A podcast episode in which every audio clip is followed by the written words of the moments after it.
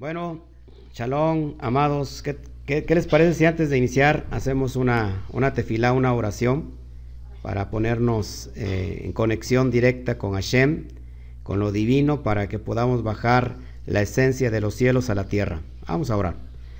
Abacadosh, damos a ti toda la gloria, bendito eres, bueno eres, gracias Padre por todo lo que tú haces y que hay corazones dispuestos a poder estar estudiando tu Torah Tú bendices al sádic, al justo que te busca, Padre, en oración, en tefilá, eh, en el estudio de la Torah.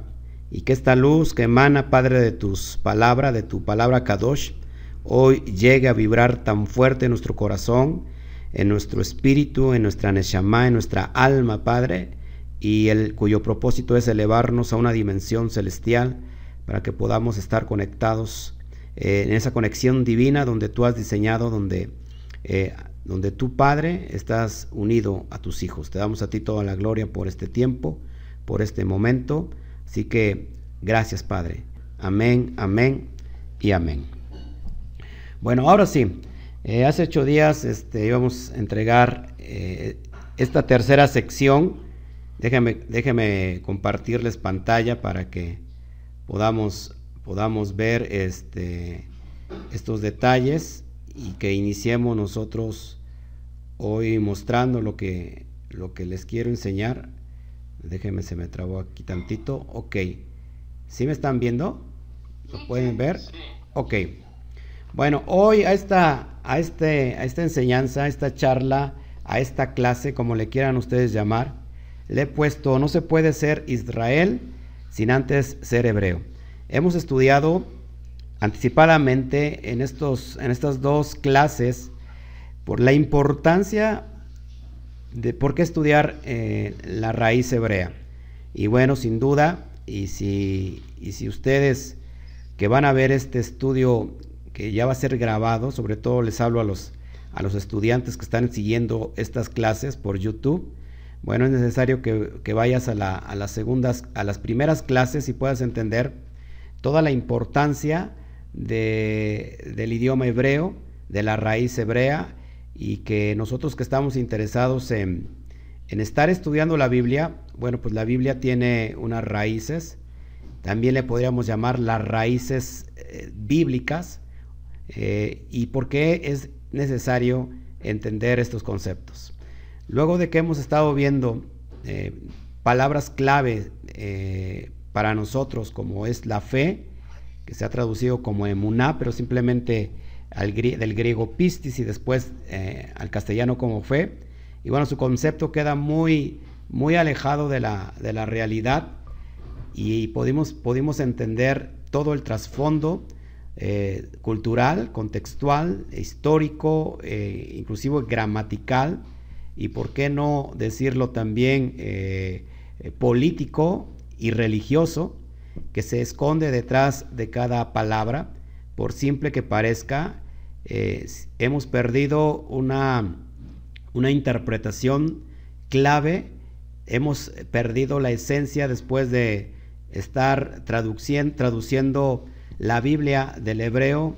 ¿Se acuerdan que después del hebreo se tradujo al, griego y del griego al latín y del latín al, al alemán y del alemán bueno, pues a todos los idiomas que hoy conocemos y que cada traducción en realidad es una interpretación de, la Biblia, del texto original, y que cada eh, interpretación, que no es una traducción, sino, sino una interpretación, ha perdido la esencia, la esencia que contiene esta, este idioma. ¿Se acuerdan que no es un idioma eh, de hombre, un idioma natural, un idioma humano, ¿Se acuerdan lo que habíamos estudiado que es la Shon HaKodesh?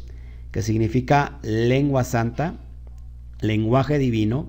Y bueno, vimos toda esa importancia y que durante estas dos clases eh, creo que la vida de, ustedes y de los que nos han estado siguiendo a través de estos estudios, y si son primerizos, entonces su vida jamás volverá a ser la misma. Y, pero es bien importante que antes de seguir y yo quiero descubrir el corazón a lo que nosotros estamos llamados a hacer.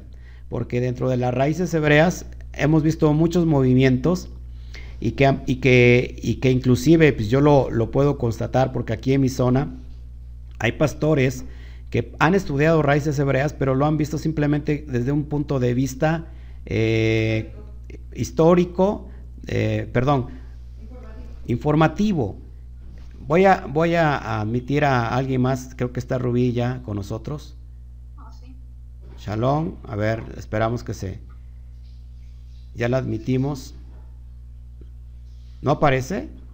Ahí está. Perfecto. Shalom, Rubí. Qué bueno que estás con nosotros. ¿Nos escuchas? ¿Sí nos escuchas, Rubí?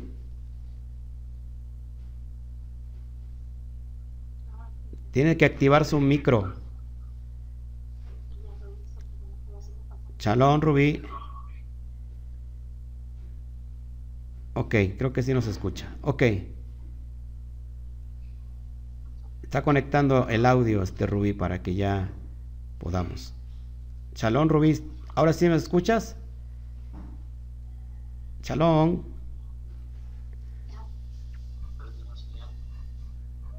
Está mala, está mala señal, ¿no? Lo que... Sí. Bueno, vamos a ver si logra este, conectarse, si logra buscarle ahí.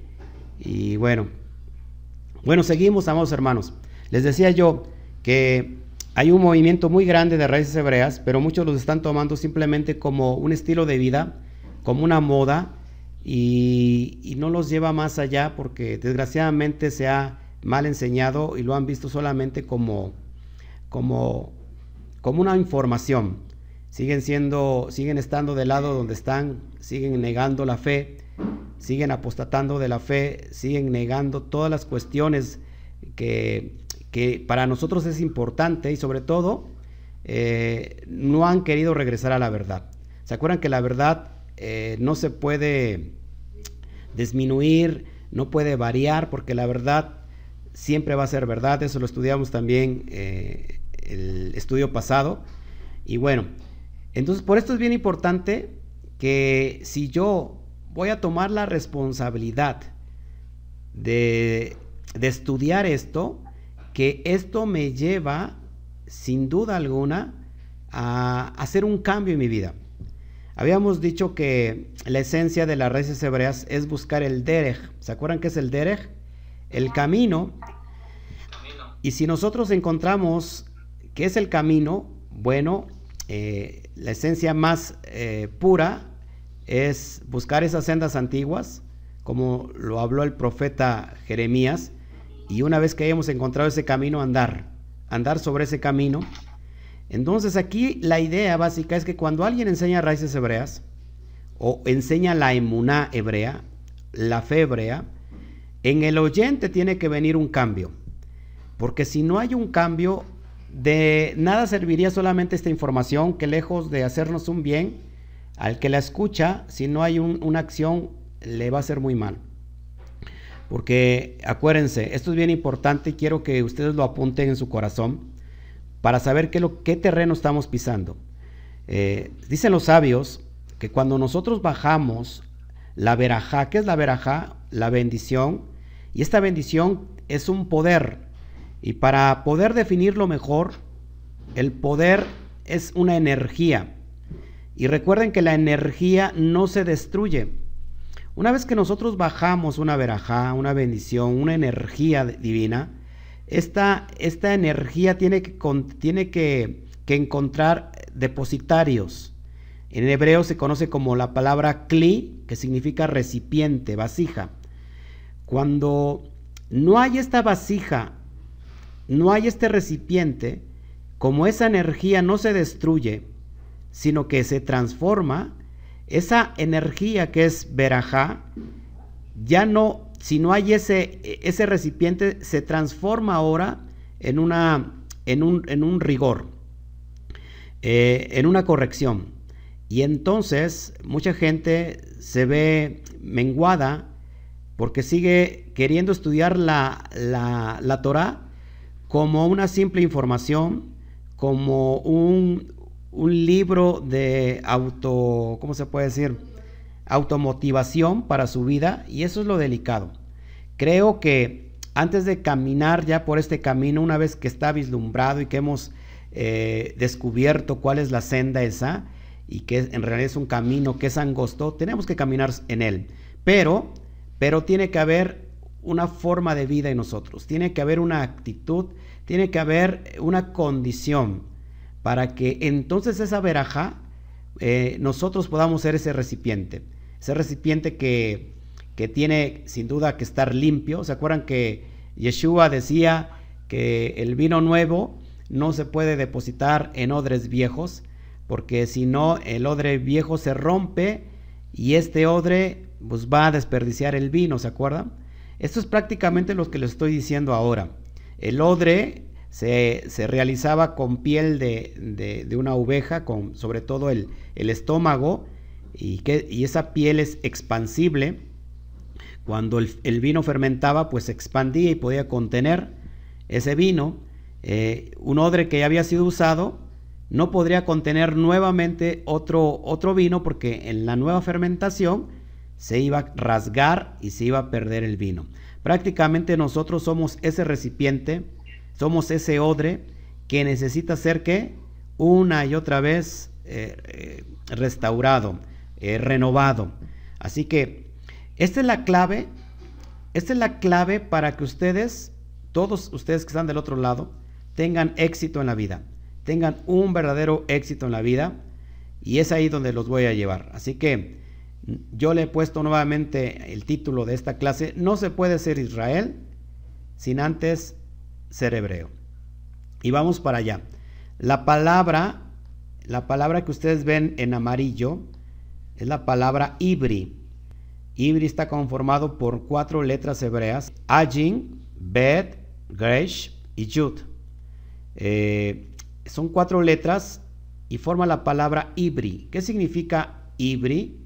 Bueno, prácticamente significa hebreo.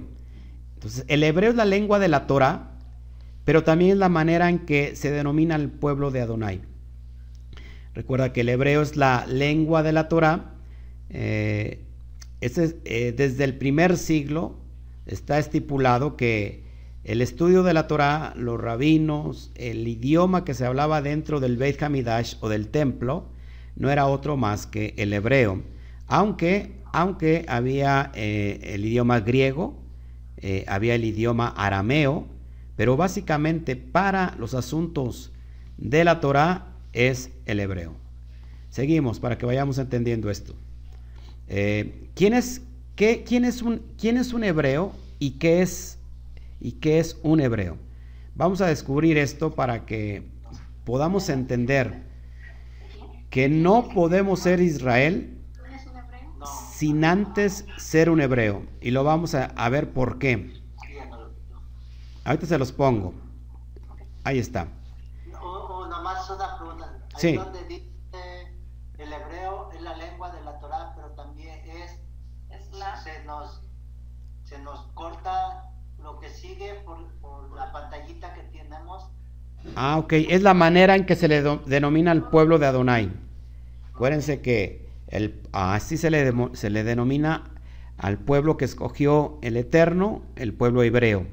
Entonces es la lengua de la Torah, pero también es el pueblo de Hashem. Entonces, la primera persona en ser llamada hebrea en las escrituras fue Abraham. Fue Abraham y, esto lo vemos en Génesis o en Bereshit 14, 13. Lo vamos a verlo rápido. No sé si lo traigo en pantalla, pero para no errarle, vamos rápido a, Génesis, a Bereshit, y encontramos que, bueno, el primer, el primer hombre en ser llamado eh, un hebreo o un ibri fue nada más y nada menos que Abraham. Lo tenemos ahí, Hebreos 14, el verso 13 dice así, lo leo. Eh, y vino uno de los, que, de los que escaparon y lo anunció Abraham el hebreo. Ya ahí empezamos que la primer eh, cita que encontramos para la palabra hebreo está, está mencionada sobre Abraham. Abraham vino, recuerden que Abraham vino Avino significa nuestro padre y nosotros lo consideramos como nuestro padre, uno de los patriarcas. Eh, después de Abraham vino su hijo Yitzhak y después vino eh, Jacob y de, bueno, después ya entendemos todos los demás. La palabra Ibri, que es hebreo, viene del original este, Eber. Eber, quien fue el nieto de Shem, eso lo vemos en Génesis 10:21. ¿Y qué significa Eber? Eber significa literalmente más allá o del otro lado. Nuevamente, entonces la palabra hebreo, su original es Eber, o viene del original, la raíz original Eber. Y Eber literalmente significa más allá o del otro lado. ¿Sí lo están viendo en pantalla? Sí. Ok. Entonces, hebreo puede significar el que cruza al otro lado. Es lo que significa básicamente hebreo.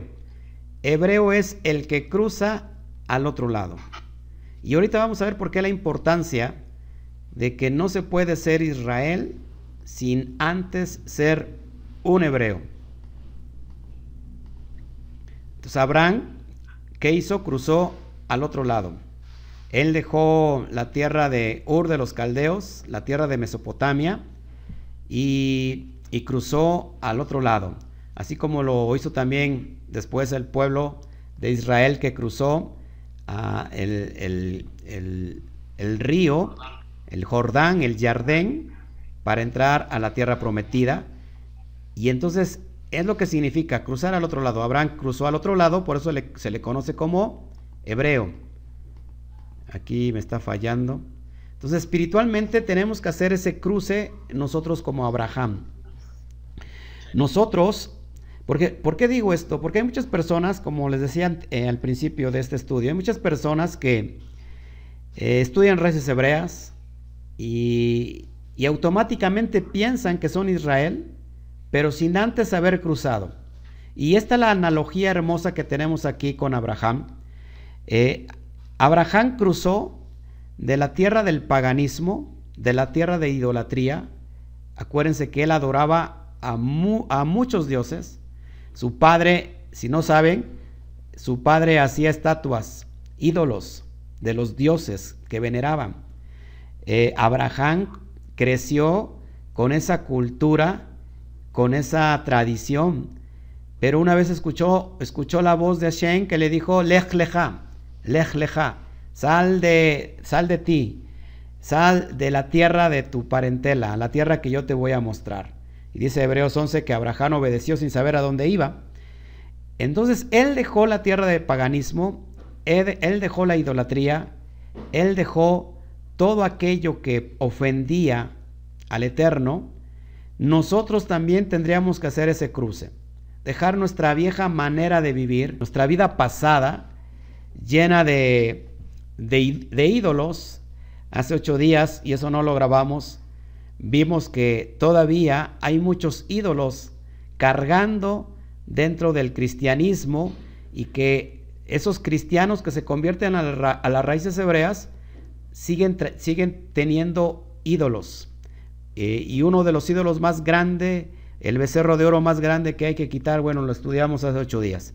Entonces, Abraham cruzó dejó el paganismo para convertirse al, al Elohim, al Todopoderoso. Dejó de adorar muchos dioses, es decir, dejó de ser un politeísta para convertirse en, un monoteísta, en un adorador de un solo, del Todopoderoso de Hashem. Esto es lo que tenemos que hacer nosotros. No se puede pretender ser hebreo, ser Israel, si primero no cruzamos.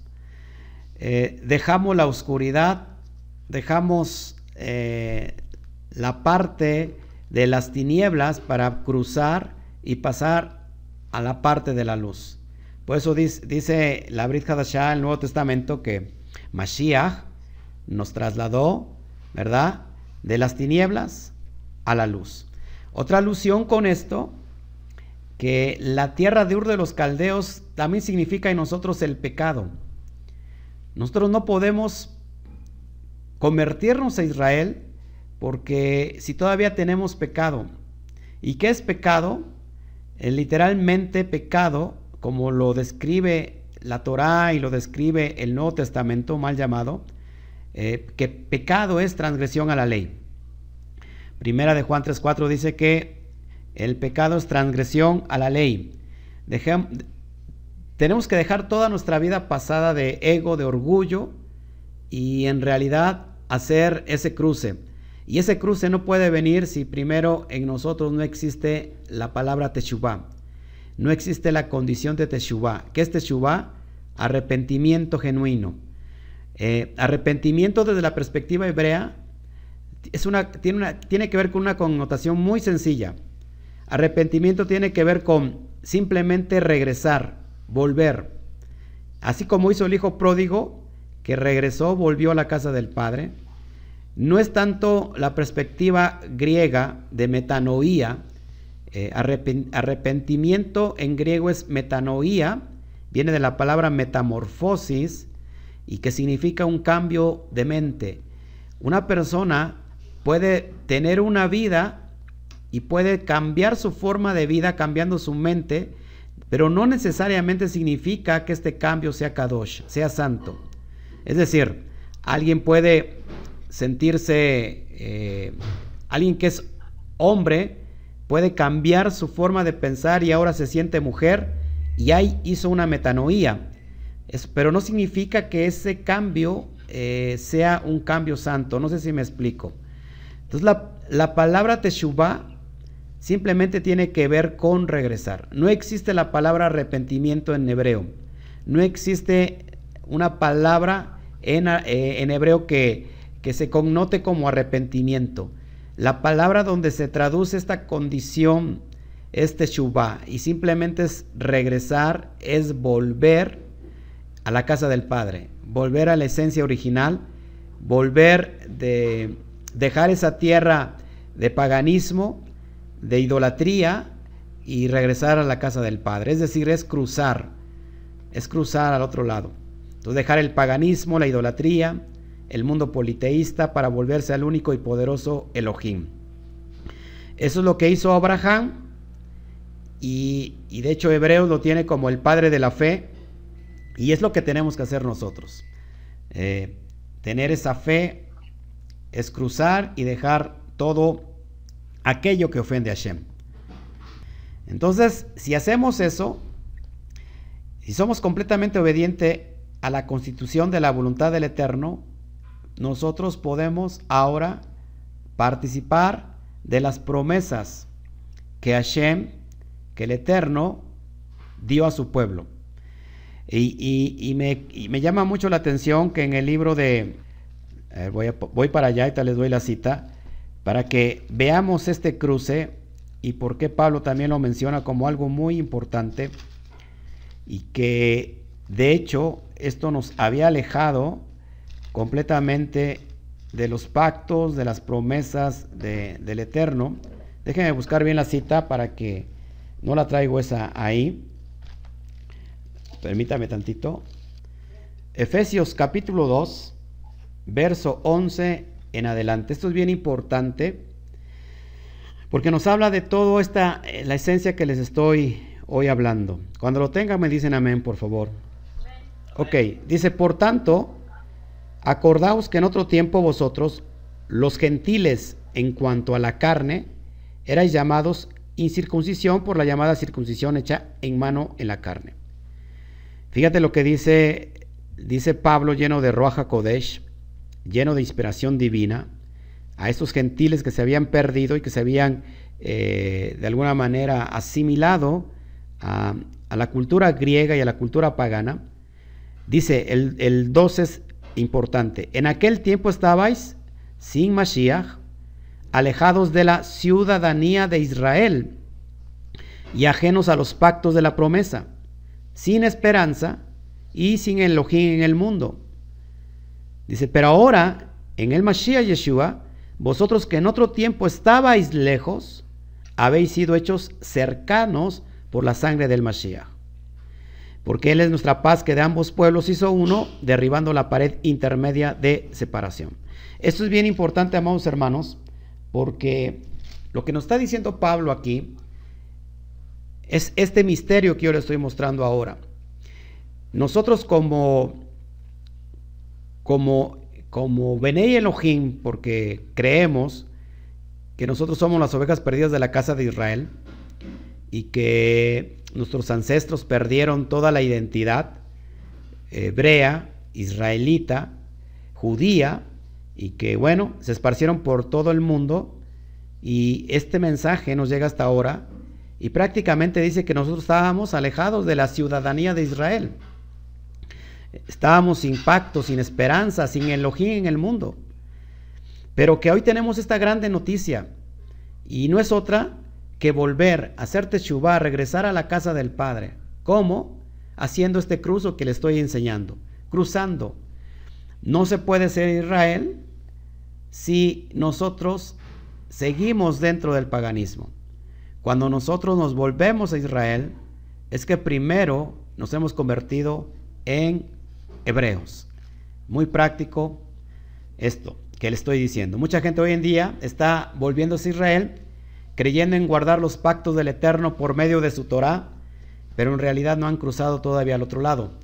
han no han dejado atrás el paganismo, la levadura de las naciones. No se hicieron a un lado los pensamientos preconcebidos que fueron establecidos en Roma, solo se cambió quizás de día. Es decir, hoy en día tenemos a muchos, a muchos eh, cristianos que han, que han dejado el cristianismo, por decirlo así, y que hoy están guardando las raíces hebreas, pero no han hecho el cruce primero, no han dejado el paganismo, la levadura de las naciones, todavía tienen la doctrina eh, leudada del cristianismo, eh, y solamente cambiaron quizás el día y cambiaron los nombres ya no al castellano, sino ahora al hebreo, y piensan que ellos ya están dentro de los pactos. ¿Para qué queremos? ¿Para qué? ¿Cuál es el propósito de Abraham? Entonces, ¿cuál creen que fue el propósito de Abraham al cruzar al otro lado y, obedecer la voz de Hashem? ¿Para, ¿Para qué creen que era ese propósito? Les hago esta pregunta. Sí. Un cambio, ¿no? Salir de donde estaba para llegar a otro lado. Claro. El, el propósito era ser un adorador de Hashem, del Eterno. Que ahora el Eterno se convirtiera en su Elohim, en su Dios, por decirlo así y que luego por esta obediencia Hashem iba a iniciar un pacto con él. Y él le dijo, mira, si sabes contar las estrellas, así será tu descendencia. Y dice que en tu simiente serán benditas todas las naciones de la tierra.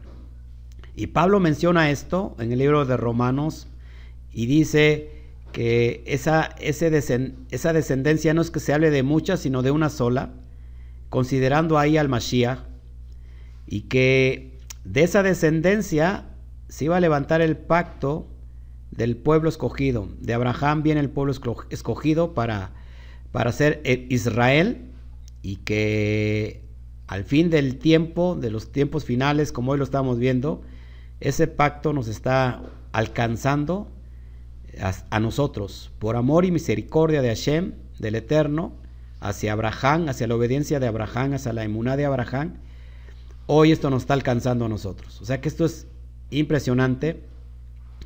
Pero si Abraham hubiera cruzado, o si hubiera cruzado, pero si siguiera él en su corazón adorando a los dioses ajenos, a los ídolos, ¿ustedes creen que el Eterno hubiera levantado, hecho un pacto con él? Sí, absolutamente no. Entonces nosotros no podemos pretender, no podemos pretender ser Israel si primero no hemos dejado definitivamente Ur de los caldeos. si primero no hemos dejado Mesopotamia? Nosotros, si nosotros somos y venimos del cristianismo, tampoco podemos pretender ser ahora el Israel y vivir dentro de las denominaciones cristianas, eh, dentro de las doctrinas cristianas, que son muchas, y pretender que ahora, como ya hablamos en hebreo y estudiamos la Biblia, la Torah, pues ahora ya somos Israel. En realidad, creo que sería algo contra, contradictorio. No se puede eh, ser Israel si primero no es hebreo. No se puede estar en los pactos del Eterno si primero en realidad uno no ha dejado el paganismo, la idolatría y todo lo que pueda eh, y que cause al Eterno eh, enojo e ira. Entonces, amados hermanos, esto es muy práctico y es muy sencillo que lo podamos entender así. Entonces tenemos que pasar por el proceso de la transformación. Es necesario salir de la, tierra de Ur de los Caldeos para poder ser transformado. Es necesario pasar al otro lado. Dejar las tinieblas para pasar a la luz admirable. Dejar el pecado para ir a la santidad. Dejar el ego, el orgullo, para ir al otro lado, a la humildad. Dejar todo aquello que nos aparta del eterno para poder hoy unificarnos completamente a sus pactos. Eh, recuerden que Él es un Dios, un Elohim de pactos eternos y que no cambian y que simplemente hoy está haciendo eh, posible la promesa que le dio a Abraham algún día. No existe un Israel espiritual y uno físico, como literalmente se nos ha enseñado en el cristianismo. ¿De dónde viene la teoría del reemplazo? Pues viene de Marción del Ponto, ya les hablé de él en la primera clase, un hereje que dijo que que Dios había rechazado a su pueblo Israel y que ahora la iglesia era el pueblo escogido, el nuevo Israel. Y bueno, vimos que en Romanos 11.1 el mismo Pablo dice que se ha desechado Israel en ninguna manera. Entonces, nosotros seremos y somos ese Israel. El Eterno tendrá misericordia por Israel y en Israel está prefigurado toda la redención a todas las naciones, si éstas así lo quieren, para que todas las naciones puedan ser alcanzados por los pactos de la promesa, tendrían que convertirse a Israel. Número, hay dos formas de ser Israel. Número uno, tendríamos que tener sangre en nuestras venas de alguna tribu en especial, ya sea judíos, ya sea de todas las doce tribus, alguna en especial, o no importa que no tenga yo sangre eh, hebrea en mis, en, mis venas, solamente lo puedo hacer por medio de la conversión. Es el caso de Ruth cuando dice, ahora tu pueblo será mi pueblo y tu Elohim será mi Elohim. Esa es la manera de poder convertirse a, a israelita. Cruzar, pasar del lado de la oscuridad al lado de la luz. Amén. Entonces no se puede ser Israel sin antes ser un hebreo. Israel tiene varias acepciones. Fíjense, fíjense lo que significa Israel. Ya vimos lo que significa ser hebreo. ¿Qué significa Israel? Tiene varios conceptos. El que pelea junto Adonai. El que lucha junto a Adonai. Lo que está usted viendo es Yud Batkei. Las, las cuatro letras. Entonces, el que pelea junto a Adonai, el que pelea junto, el que lucha junto a Adonai, el que vence junto a Adonai, el que se deja gobernar por Adonai. Una persona que es Israel tiene estos atributos que te estoy enseñando. Es curioso que el propio Mashiach en Apocalipsis dice, estos son los que vencieron junto con Elohim.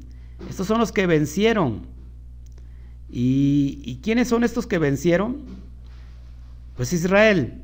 Así que cuando yo me considero un Israel, un hijo de Hashem, un hijo de Adonai, es que estoy peleando juntamente con, con Él, que lucho junto a Él, que estoy venciendo junto a Él. ¿Por qué? Porque me estoy dejando gobernar por Él. ¿Cuál será? ¿Cómo creen que Él, eh, él pueda tener las reglas de medición gubernamentales para nuestra vida? ¿Qué creen que sea eso? ¿Cuál creen que sea la, la, la ley legislativa? Bueno, ya se los dije. Lógico, su legislación es la Torah. Es una persona que es Israel, es una persona que está de alguna manera dejándose gobernar por el Eterno, por medio de su Torah.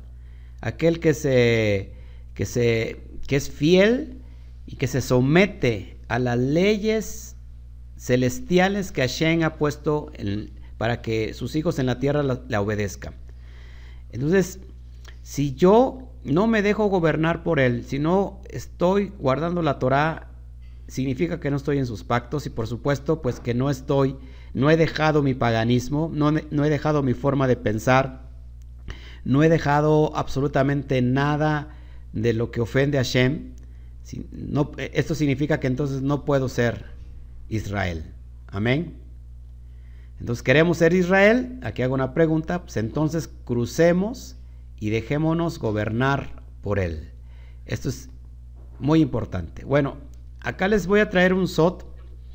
Acuérdense que el SOT, este, que aunque son para personas que han, han avanzado mucho en las cuestiones de las raíces hebreas, yo hoy, este, pues les quiero enseñar esto. Porque yo sé que todos nosotros, de alguna manera, estamos luchando con algo que se llama Yetzer Hará.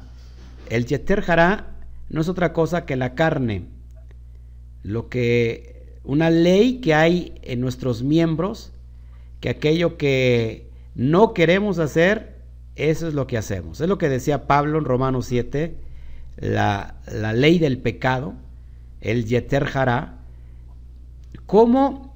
Esta es la clave importante que nosotros tenemos como receptores de esa energía para poder cambiar nuestra forma de vida, para cruzar ese, ese vado, es, venir al, del otro lado para, para formarse, para dejarse formar y convertirnos a Israel.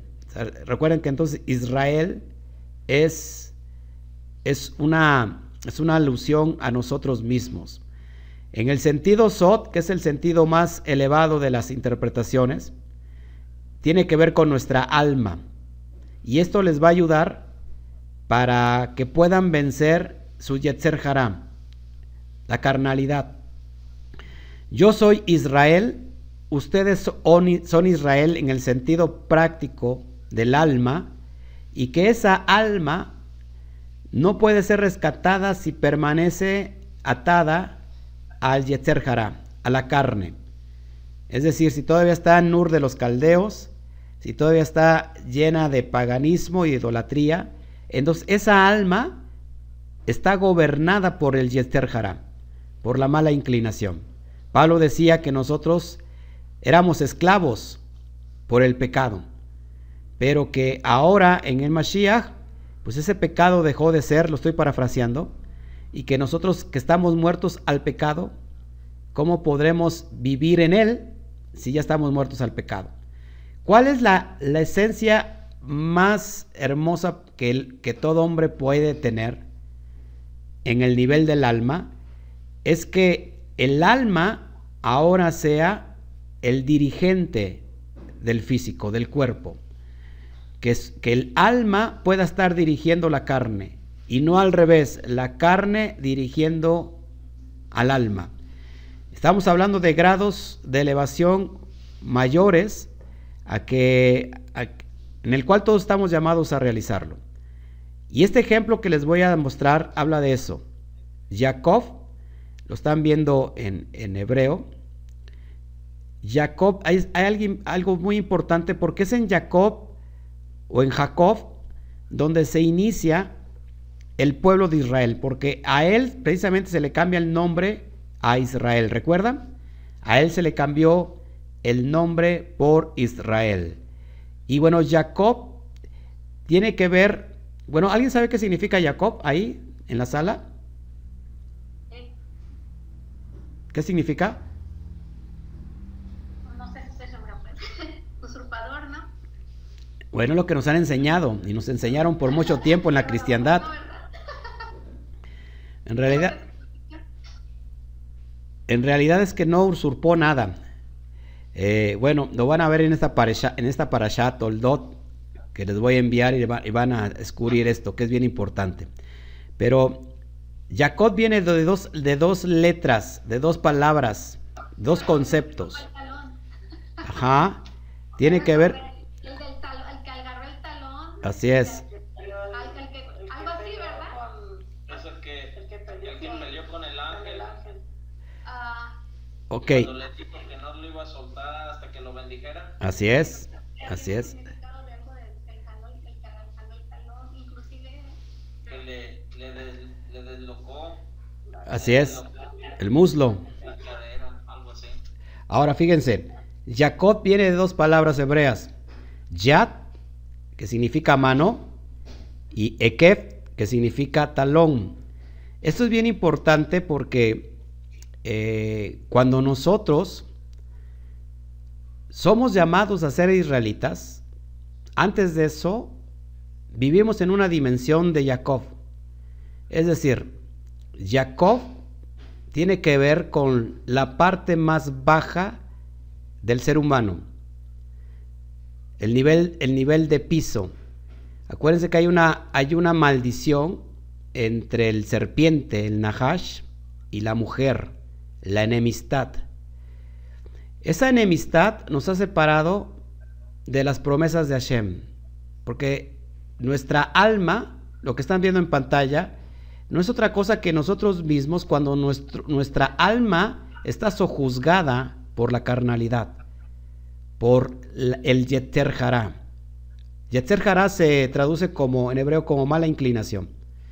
Entonces nosotros, si nosotros vivimos a nivel talón, somos susceptibles a la mordida del serpiente.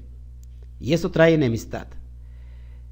¿Qué tenemos que hacer para vivir una vida plena y vivir bajo el pacto de Hashem? Ya no ser Jacob, sino convertirnos a Israel. Bueno, ahí, les pongo lo que tiene que ver Jacob en el sentido sob de nuestra alma. Tiene que ver con el, con el talón, es decir, vivir a un nivel talón. Somos susceptibles a la mordida del serpiente, lo vimos en Génesis 3.15. Y por supuesto hay una enemistad. Es a Jacob que se le cambia el nombre de Israel. Israel, así como lo estás viendo en pantalla. Israel tiene que ver con cabeza. Es, es decir, que si yo transmuto las letras Israel y les cambio de lugar simplemente las letras hebreas, me da la palabra Rosh Li. Y Rosh Li significa mi cabeza. Es decir, que Jacob tiene que ver con el nivel talón, pero Israel tiene que ver con la, la parte más alta del ser humano, que es la cabeza. Y esta cabeza, nosotros le conocemos en el sentido. La, ¿Qué significa Sod? ¿Sí saben qué significa Sod? Bueno, significa la interpretación oculta, la interpretación que está en secreto. Acuérdense que Deuteronomio 29, 29 habla que las cosas secretas y ocultas le pertenecen a Shem.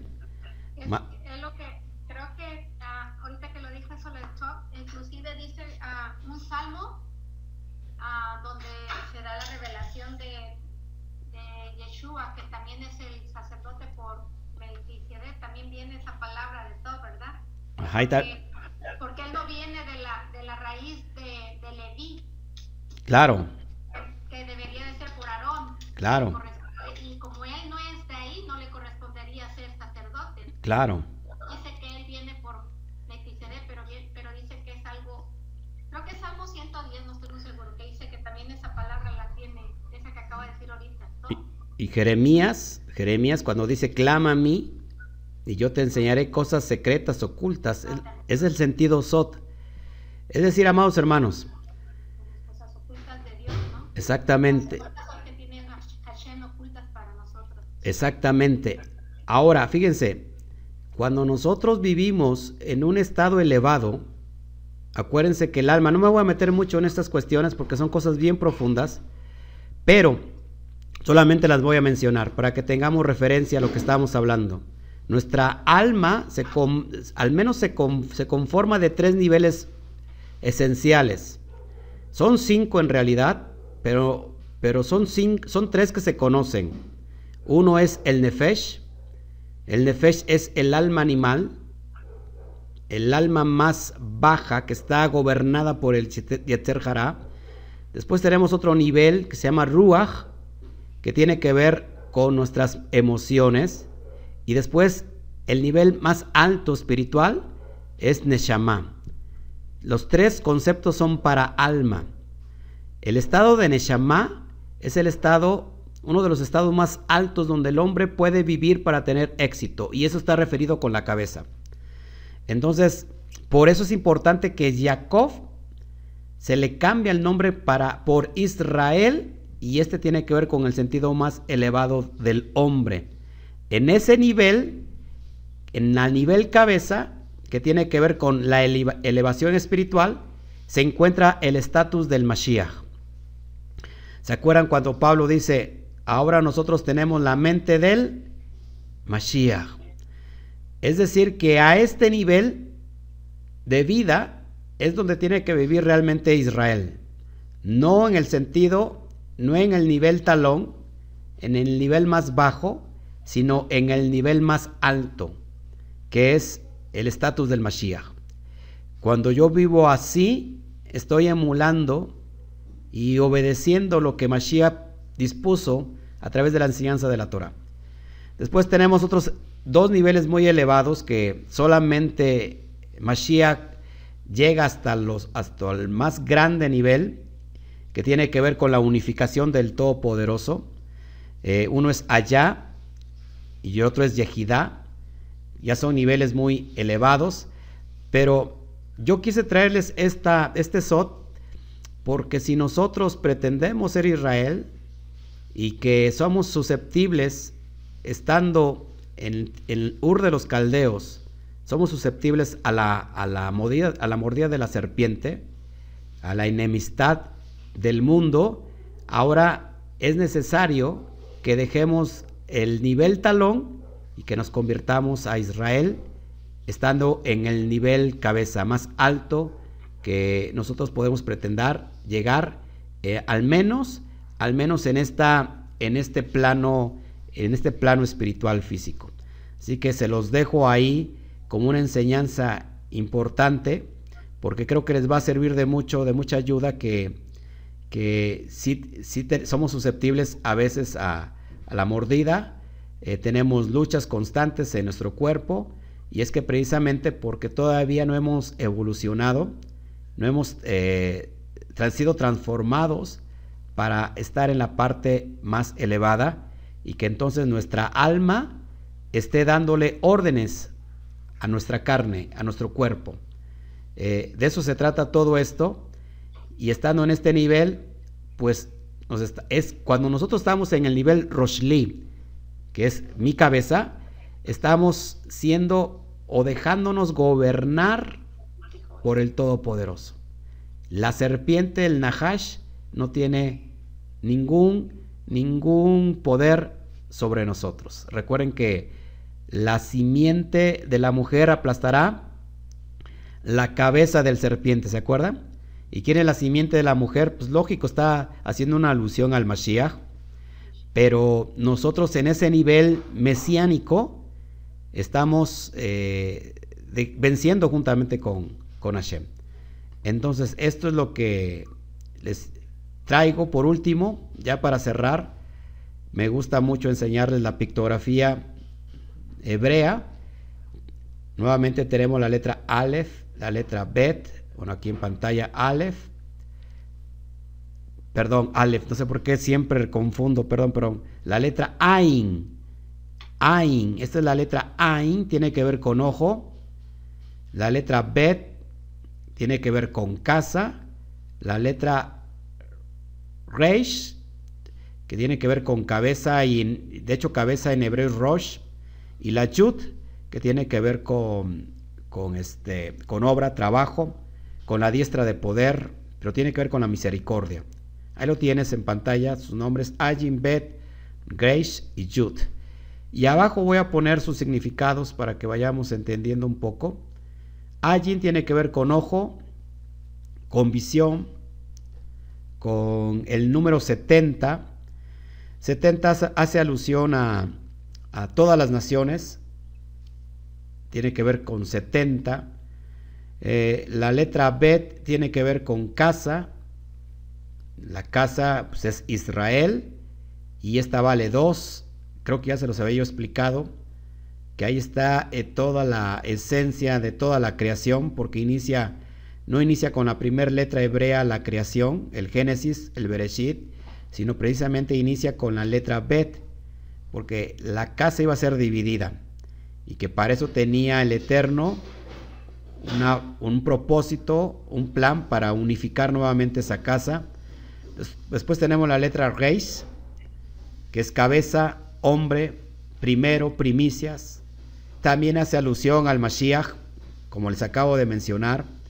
Y tenemos por último brazo y mano, obra y trabajo, y tiene que ver con el Geset, la bondad, la misericordia de Hashem. Ahora, si nosotros unimos todos estos eh, eh, contextos, estos significados, pues nos daría esto que ustedes en pantalla. El que pone la visión sobre la casa es el hombre que recibe la bondad de Hashem. Entonces, el que pone la visión, el que pone la vista, el que pone los ojos sobre la casa que es Israel, es el hombre que recibe la bondad de Hashem. Eso es lo que es ser hebreo. Y bueno, no se puede ser hebreo nuevamente, o perdón, no se puede ser Israel sin primero convertirse en un hebreo. Un hebreo es el que dice, ¿se acuerdan qué, qué hizo el hijo? Dice que el hijo, estando lavando los chiqueros de los cerdos, dice que volviendo en sí, volviendo en sí, volviendo en sí significa teshuvah, Teshuvah, volviendo en sí, dijo, tengo que regresar, Teshuvah, tengo que regresar. Es, decir, el hijo pródigo vio que tengo que regresar a la casa de mi padre, a la casa de mi padre. Tengo que volver a la casa de mi padre, donde aún los jornaleros comen mucho mejor de lo que yo estoy comiendo. Y dice que, que el hombre, que el hijo pródigo, regresó a la casa del Padre y que el Padre lo abrazó de lejos, lo abrazó de lejos. Eso es bien impresionante porque esta, esta, esta gráfica que están viendo tiene que ver todo con el hijo pródigo. El hijo pródigo se dio cuenta de su situación, que había malgastado la herencia, se dio cuenta que estaba en, en una tierra que no le pertenecía como extranjero, eh, se había asimilado que, y volvió a la, y vio los ojos de la casa del Padre y regresó. Y aquí la Yud, que tiene que ver con Gesed, con misericordia, con bondad, también tiene que ver con el Mashiach, porque cómo nos abrazó a nosotros estando, estando lejos, estando en otras partes del mundo, a través del Mashiach. El, el, la Yud tiene que ver con el Mashiach, y dice que entonces el padre lo abrazó de lejos. Y todos conocemos el fin de la historia con el hijo pródigo, pero aquí se cumple también la esencia del hijo pródigo. El hijo que se da cuenta y dice, tengo que regresar a la casa de mi padre. Y está volviendo y es alcanzado por esa, por esa bondad, por esa misericordia que él. Y se acuerdan cuando el padre dice que lo vio él corrió, lo abrazó y bueno, se puso a llorar con él y le regresó la herencia y, fue impresionante porque él, mató el becerro más gordo y recibió nuevamente a su hijo, que estaba perdido, que estaba muerto, pero que lo, había hallado y, ese es el final para todos, para todos nosotros, el, el final y el... Exactamente. Ese es el principio de toda la restauración que vamos a tener nosotros y que estamos teniendo hoy. Nosotros estamos regresando a la casa del Padre, estamos haciendo Teshuvah, estamos haciendo arrepentimiento. El, el Padre nos abrazó de lejos con Mashiach y se cerrará este capítulo final cuando todos estemos delante de Él y nos haya introducido nuevamente a la tierra prometida. Bajará a la nueva Jerusalén para que podamos disfrutar de esa bondad que el Eterno nos ha tenido por tantos y tantos años. Y que hoy, y que hoy es el punto clave que se está eh, cumpliendo todo esto, y que se dan cuenta que entonces yo no puedo ser Israel, es decir, yo no puedo regresar a la casa de mi padre si primero no cruzo, no dejo todo aquello que, que, que desperdicié, todo eso que, que en las naciones perdí que la identidad y que tengo que dejar todo eso como el hijo pródigo, regresar y volver a casa, para que entonces podamos todos nosotros ser Israel. Ese es el hijo pródigo, bueno, ya lo dije. Eh, fíjate lo que dice Jeremías 3, 31, 9, porque eso es bien importante. Lo tienes en pantalla. Irán con lloro mas con misericordia los haré volver. Acuerde que la palabra misericordia, que también se traduce como bondad, es Gesed. Mas con misericordia los haré volver y los haré andar junto a arroyos de aguas, por camino derecho, por derej, derecho, el cual no tropezarán, porque yo soy a Israel por padre, y Efraín es mi primogénito. Nosotros amados hermanos, como el hijo pródigo, somos ese Efraín, y ese Efraín es el primogénito del Padre. El, hijo pródigo está regresando. Y dice, dice Jeremías 31.9 que nos hará volver con, más con misericordia, dice que nos regresará a la casa del Padre. ¿No le parece esto impresionante que hoy se está cumpliendo? Y que cuando una persona estudia raíces hebreas pero nunca ha dejado su paganismo, su, doctrina leudada del cristianismo, no puede, no puede convertirse en ese hijo. Ese hijo estaba lavando los chiqueros de los cerdos y tuvo que dejar, los cerdos tienen que ver con, con el paganismo, los cerdos tienen que ver con la asimilación pagana, los cerdos tienen que ver con demonios, no podemos nosotros estar, eh, regresar a la casa del Padre con todas esas ideas.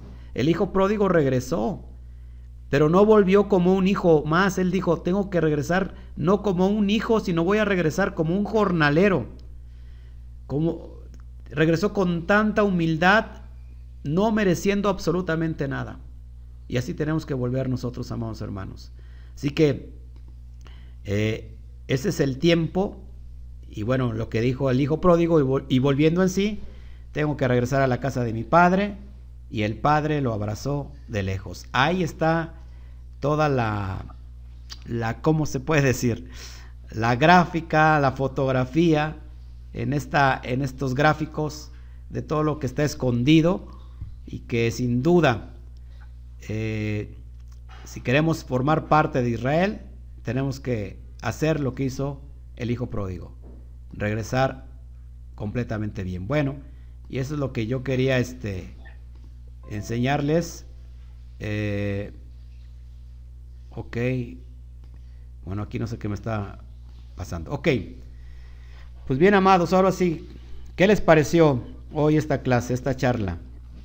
Cualquier pregunta, con gusto.